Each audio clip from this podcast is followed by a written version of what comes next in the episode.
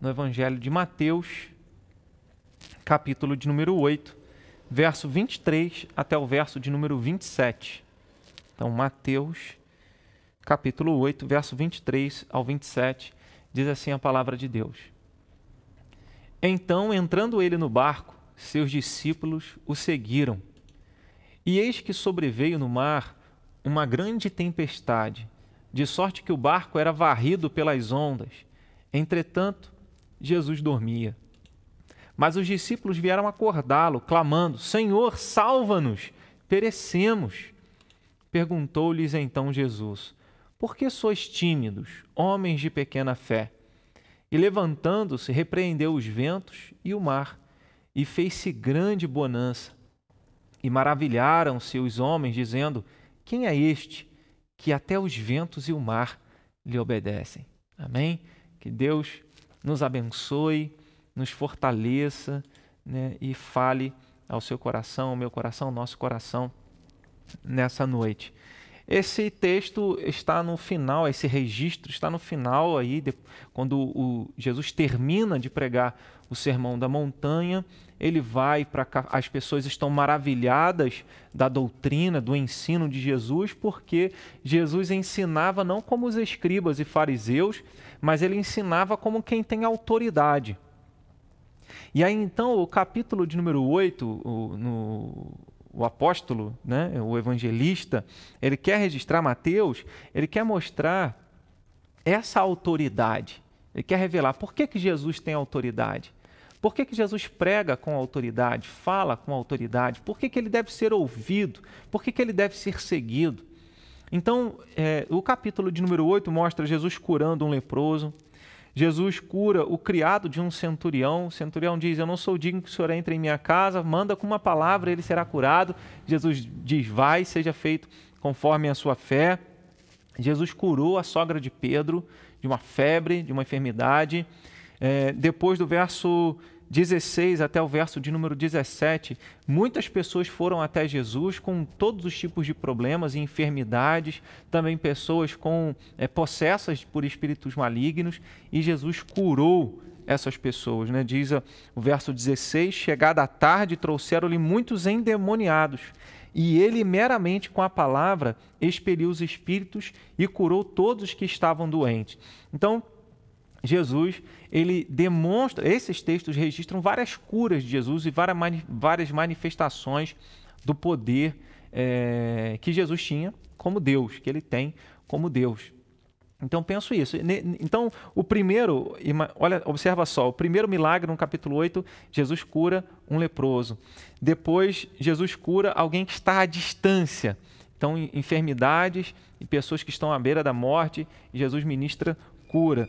É, depois ele tem a, o poder dele é manifestado não apenas sobre a saúde, sobre o corpo físico, mas a, a, o poder dele é manifestado sobre o reino espiritual, porque pessoas que eram possuídas por demônios são libertadas dessa escravidão do poder das trevas e passam a viver uma, uma, uma vida é, liberta sem a opressão e sem a possessão demoníaca. Então, Jesus também tem autoridade sobre o mundo espiritual, sobre anjos e sobre demônios. Nesse caso específico, sobre demônios. No verso 16, no, ver, no verso de número 16.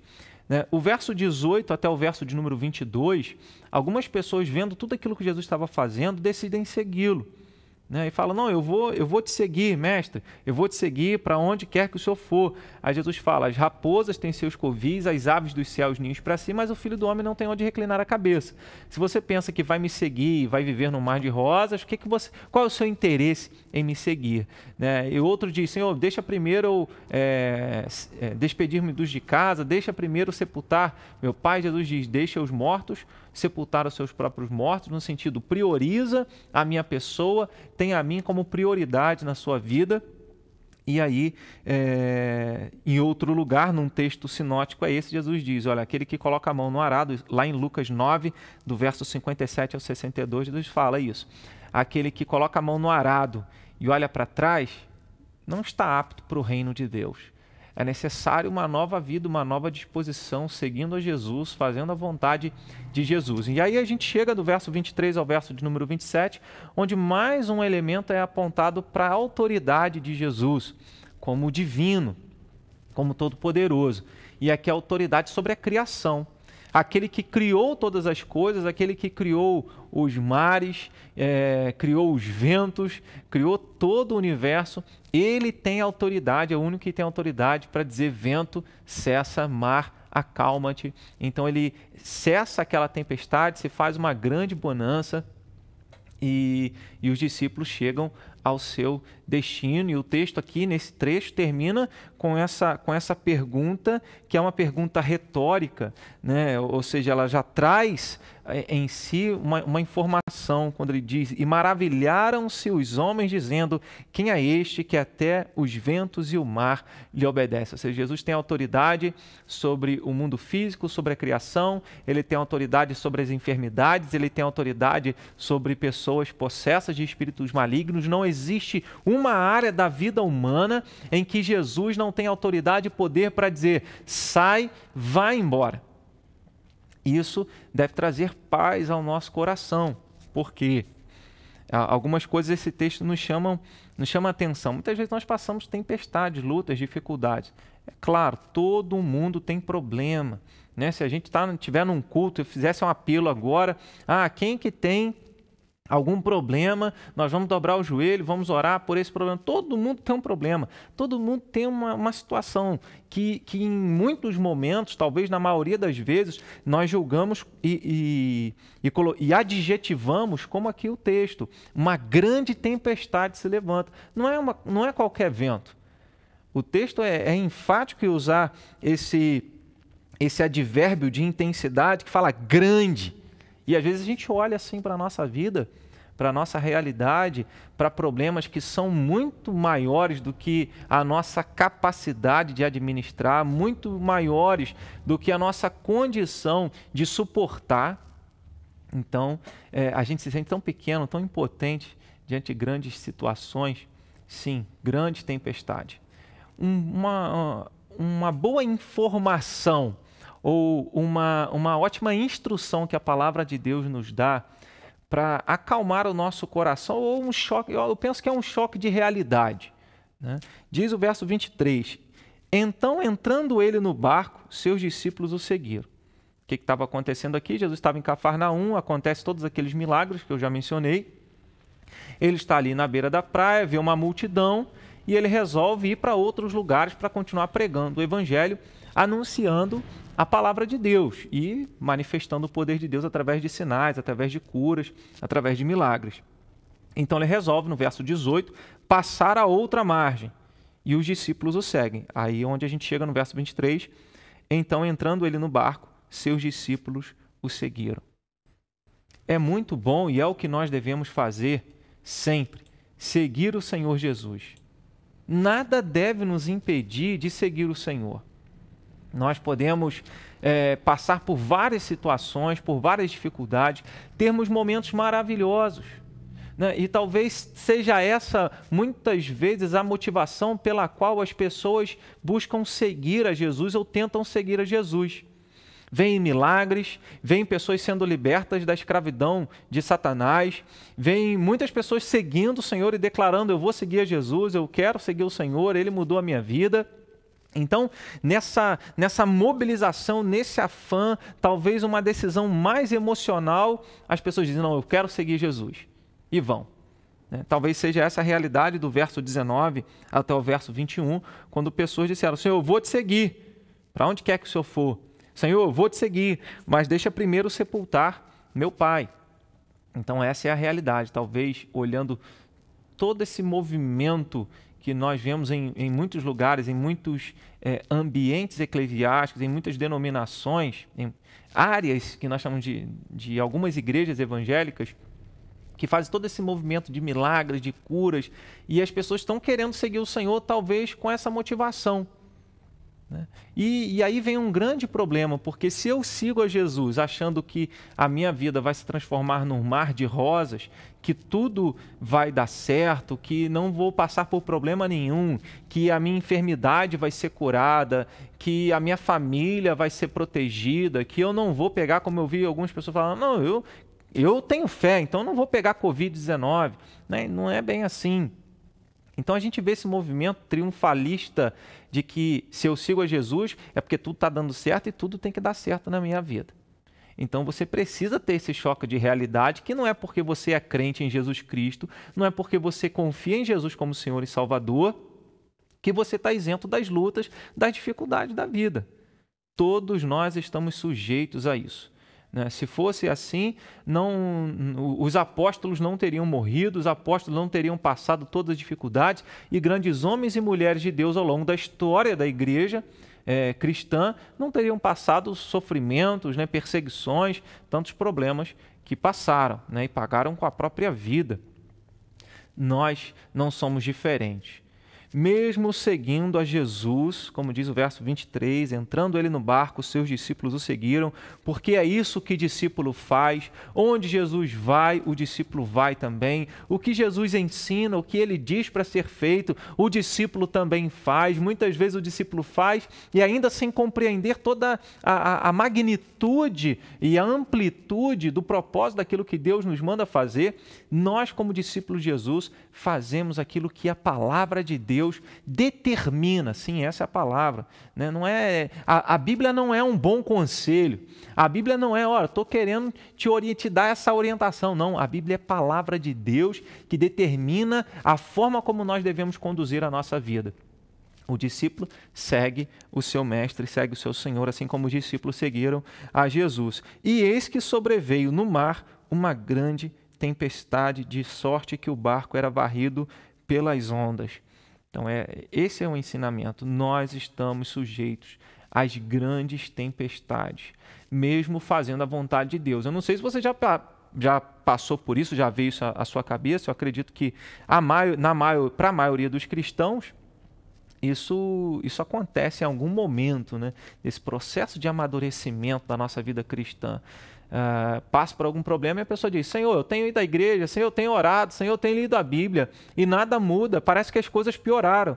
Eu não sei, você que está participando dessa devocional, talvez você tenha passado por essa realidade. Ah, eu estou buscando a Deus, quanto mais oro.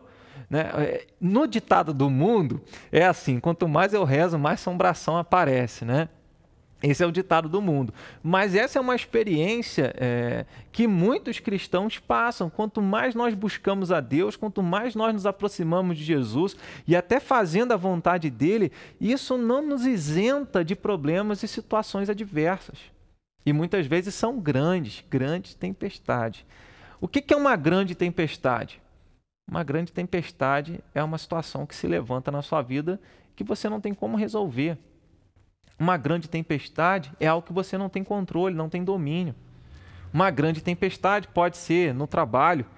Né? Você foi mandado embora e você distribuiu o currículo e não, tá no, não está em seu poder contratar a você mesmo. Né? Então você faz a sua parte e entrega nas mãos de Jesus. Um problema familiar, a gente faz até determinado momento, a gente entra no barco, a gente navega no meio da tempestade, mas cessar a tempestade não está no nosso poder. Ainda que Jesus tenha dito, homens de pequena fé, porque vocês são tímidos assim. Né? Quase como se ele estivesse dizendo, por que, que vocês não falam, não falam ao vento, por que, que vocês não falam ao mar, aquietem-se. Né? Mas não é isso que o texto está nos ensinando. A ênfase no texto é mostrar a autoridade de Jesus sobre toda e qualquer situação. Ele é Deus, ele tem o poder sobre todas as coisas. E é aí onde nosso coração encontra refrigério e encontra paz, socorro nas tempestades da nossa vida. Nós precisamos lembrar, ainda, como o texto está dizendo, né? entretanto Jesus dormia. Muitas vezes nós achamos que Deus está alheio, que Deus está distante aos problemas que nós passamos e nós precisamos lembrar disso. Parece algo repetitivo né, em, algumas, em algumas mensagens desse, desse sentido que falam do cuidado de Deus. É sempre bom ouvir do cuidado de Deus, sempre bom ouvir que Deus está presente. O salmista, no Salmo 121, ele, ele diz: De onde virá o socorro? Meu socorro vem do Senhor que fez os céus e a terra, o poder criador de Deus, revelado também no versículo de número 27. E ele diz: Olha, o Senhor não dorme, o Senhor não cochila, não dormita aquele que te guarda, o Senhor é o guarda de Israel, ele vai te proteger em toda qualquer situação. Mas o fato de nós termos a proteção de Deus não significa que nós estejamos isentos. Então não confunda o aparente silêncio ou a, o passar pelo problema e aquilo aparentemente demorar, porque para nós sempre demora. Né? Se você tiver um, um, segundo, se você coloca um segundo a, a, mão no fogo, parece uma eternidade, mas às vezes você está lá de férias na beira da piscina, né, é, assistindo um, ou em casa assistindo um filme que você gosta, o tempo passa e você diz: Ah, eu nem vi passar, já passou, né, passou tão rápido, tão depressa porque é algo que a gente gosta. Mas ah, os momentos que nos incomodam parecem que levam muito tempo. Assim são as tempestades da nossa vida. Parece que a gente está naquilo anos e anos e anos e o negócio nunca acaba, o problema nunca cessa. E a gente começa a cansar e acha que Deus está distante. Né? Agora, que ainda, ainda, olha que maravilha que a palavra de Deus nos ensina, ainda que Jesus dormisse, Ele está no barco. E é isso que nós precisamos lembrar. Sabe, Jesus precisa ser uh, o nosso Deus, nós precisamos dele como nosso Deus, como nosso Salvador e a companhia constante na nossa vida. Eles estavam fazendo a missão, fazendo aquilo que Jesus havia mandado eles fazerem e obedecendo à vontade de Deus, passaram pela tempestade, mas Jesus estava com eles. Existem pessoas que tomam decisões, tomam atitudes e, e, não querem saber se é a vontade de Deus, se estão fazendo a vontade de Deus, não convidam Jesus para é, dirigirem suas próprias vidas. Então elas estão no controle do barco, elas estão sozinhas ali no barco né, conduzindo a sua própria história, conduzindo a sua própria vida. O apóstolo Paulo, escrevendo a carta aos Romanos, ele fala no capítulo 1 no capítulo 2 que Deus entregou algumas pessoas, alguns homens, que mudaram a verdade de Deus aos seus próprios desejos, eles ficaram por sua própria conta. Isso é terrível quando Deus nos deixa por nossa própria conta. Mas é extremamente importante que Ele esteja na nossa vida. E para que Jesus esteja na nossa vida, é necessário crer nele como nosso Senhor, como nosso Salvador, crer que Ele é aquele que dita as regras e, e, e ordena o que nós devemos fazer. Então ele diz: faça isso, nós devemos fazer, devemos obedecer à palavra de Deus, porque Ele é Rei, porque Ele é Senhor, porque Ele é dono de tudo, o nosso dono e devemos confiar que Jesus deu a vida dele na cruz para nossa salvação, para que Deus perdoasse os nossos pecados e ressuscitou o terceiro dia para que nós tivéssemos o direito da vida eterna e pudéssemos ter a esperança que vamos entrar no céu, vamos ressuscitar no último dia, ou seja, no dia da volta de Jesus e vamos entrar na glória por vir. Isso é ter Jesus na sua própria vida. Então, se você não fez isso ainda, você pode fazer ainda hoje, nessa hora, parar uma, numa breve oração e dizer: Jesus, né, eu quero que o Senhor seja o meu Senhor, o meu Salvador, creio em Ti como meu Senhor e como meu Salvador, porque e eu quero confessar o Senhor a cada dia é, como meu Deus, como meu Salvador. Mateus capítulo 10, verso de número 32. Jesus ensina: aquele que me confessar diante dos homens, eu também o confessarei diante do meu Pai que está nos céus, mas aquele que me negar diante dos homens, eu também o negarei diante do meu Pai que está nos céus. De maneira que nós sabemos, por todo o contexto da palavra de Deus, que confessar Jesus como Senhor e Salvador não é apenas declarar da boca para fora, mas é ter uma disposição sincera diária de seguir a vontade de Deus todos os dias da nossa vida, confiando que só entramos no céu e só estamos na presença de Deus e podemos permanecer na presença de Deus por causa de toda a obra que Jesus Cristo realizou, desde a sua encarnação, da sua concepção, do seu nascimento, toda a sua vida, até a sua morte crucificação, crucificação, morte, ressurreição e também na sua segunda vinda. Então, Jesus pode estar aparentemente é, sem ter uma ação. Isso pode demorar, porque ele tem um tempo para agir. Sabe, o principal é saber que Jesus está na nossa vida, que Jesus está no nosso coração, que Jesus está sobre nós, acima de nós e ao nosso, ao nosso redor, cuidando de nós nos sustentando, nos fortalecendo, sendo realmente Deus presente na, na, nossa vida, aquilo que a própria palavra de Deus diz quando Jesus estava para nascer, 700 anos antes de Jesus nascer, o profeta Isaías disse lá no capítulo 7, verso 14: E a Virgem conceberá e dará à luz um filho, e ele será chamado Emanuel, que quer dizer Deus conosco. E isso é demonstrado também é, em Mateus capítulo de número 1, é, é, quando o anjo fala para José, falando de que Deus estaria ali, a salvação, né, o Messias é, prometido, estaria nascendo, sendo concebido e nascendo para salvar o povo de Deus. Jesus, antes de subir ao céu, ele disse aos discípulos: Eis que estou com vocês todos os dias até a consumação dos séculos.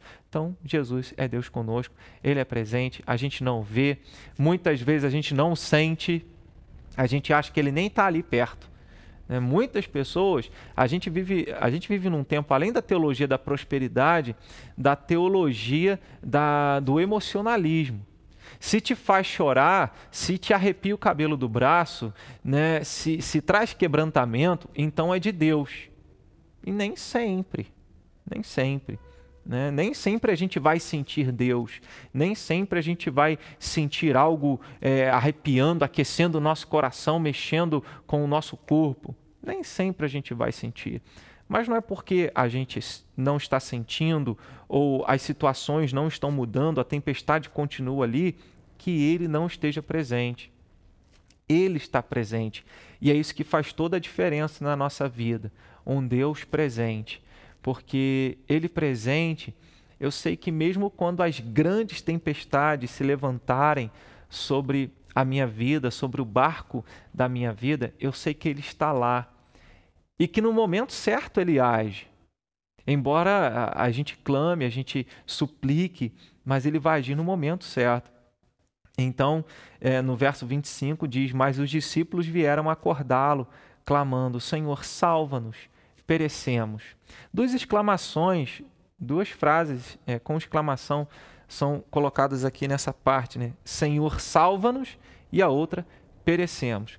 Senhor, salva-nos é o clamor, é, é, é de alguém desesperado que diz: Senhor, é só o Senhor para nos socorrer.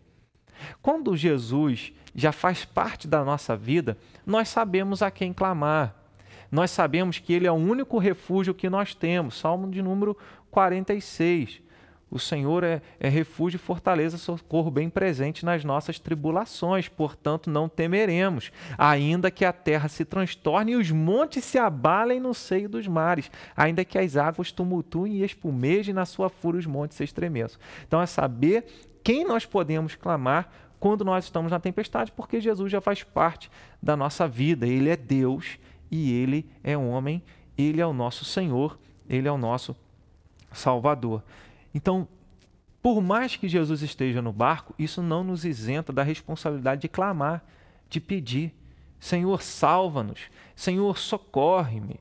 Né? E eu já ouvi muitas pessoas falando assim: Ah, Deus, lá, é, pastor, lá em Mateus, no Sermão da Montanha, no capítulo 6, quando Jesus fala sobre oração, está dizendo: Não useis de vãs repetições, porque assim que faz os gentios e Deus não vai ouvir. Né? Então é errado eu fazer as orações pedindo sempre a mesma coisa. Não, isso é perseverança.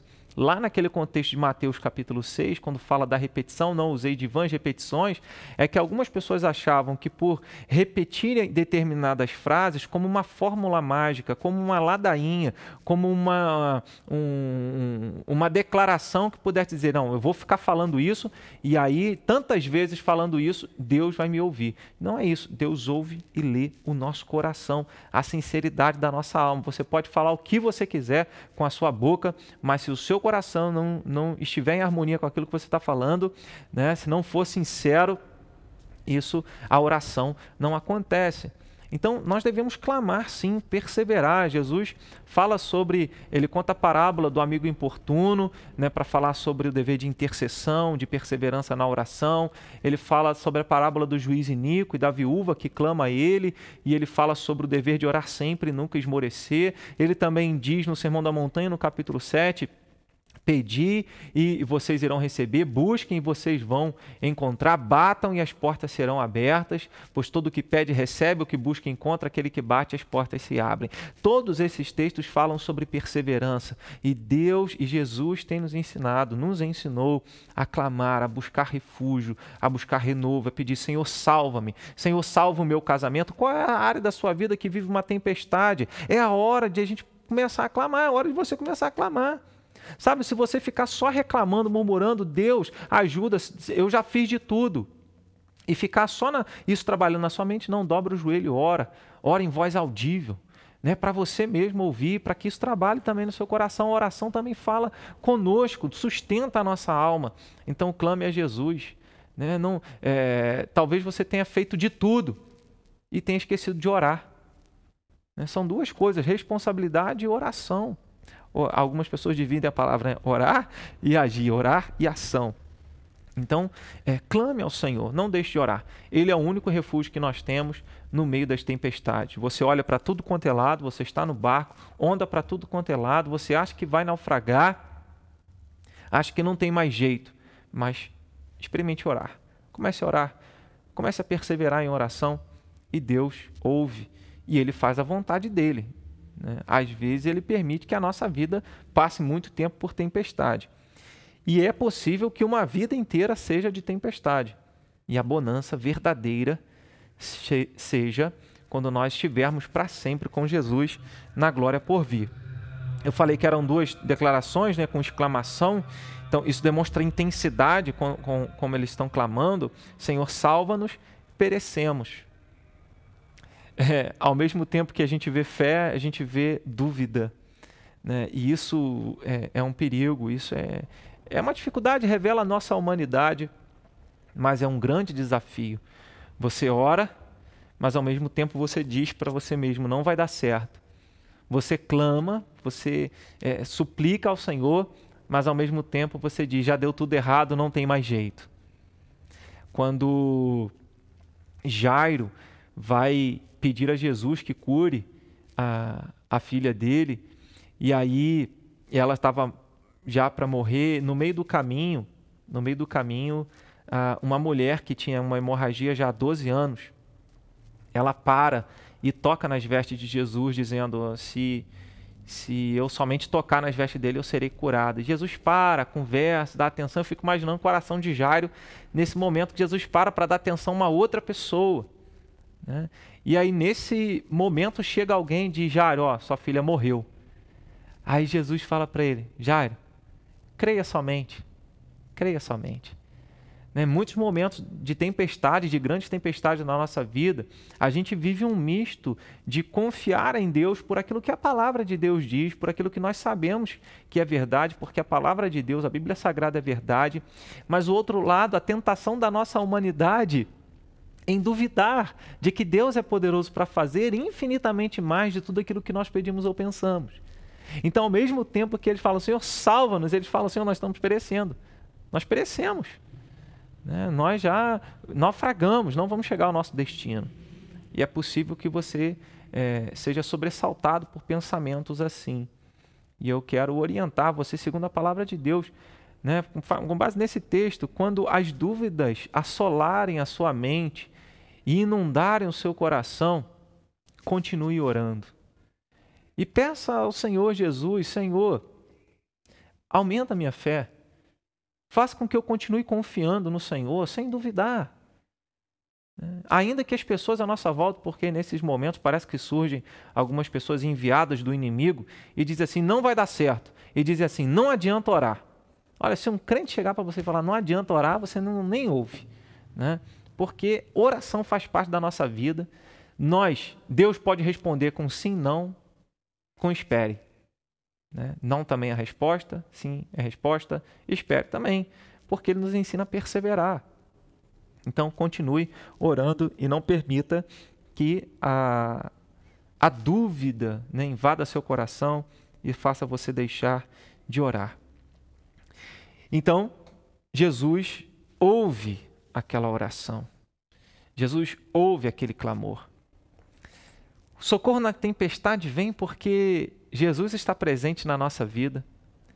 vem porque ele ouve a nossa oração e ele no tempo certo age. Então, no verso de número 26, Jesus diz: Perguntou-lhes então Jesus: Por que sois tímidos, homens de pequena fé? E levantando-se, repreendeu os ventos e o mar e fez-se grande bonança. Jesus é, desperta-os para a realidade da fé, da confiança.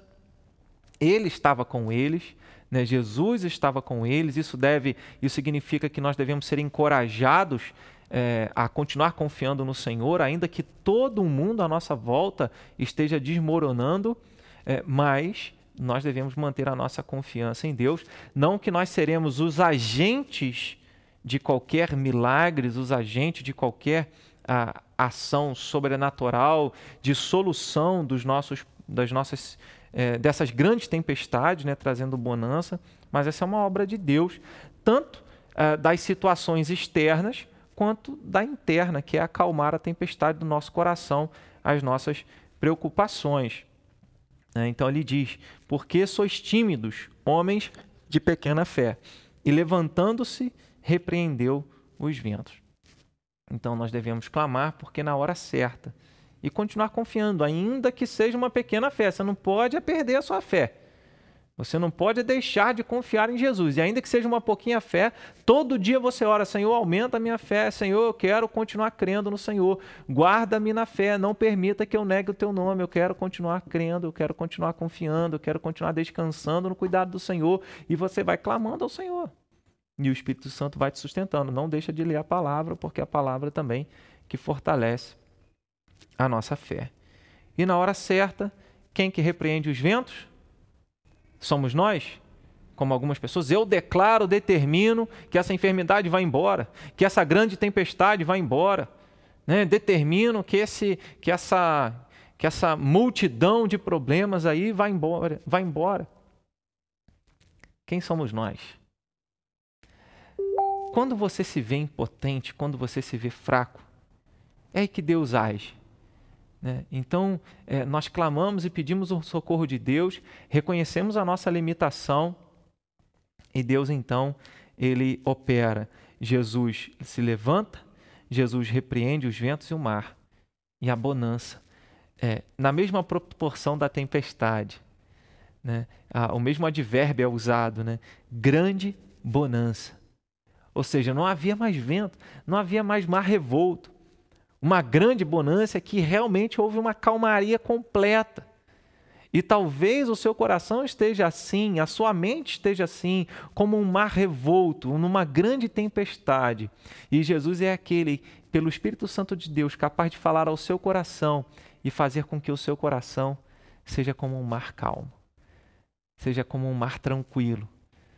Né? Porque você sabe quem quem que está no controle do barco, você sabe quem que comanda os ventos e o mar, você sabe quem tem poder e autoridade para determinar qualquer coisa a qualquer é, criatura, a qualquer é, circunstância que nós possamos enfrentar, que você talvez esteja enfrentando.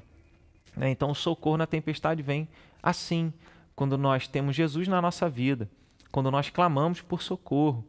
E quando nós esperamos o tempo de Deus agir, confiando no, no cuidado dele.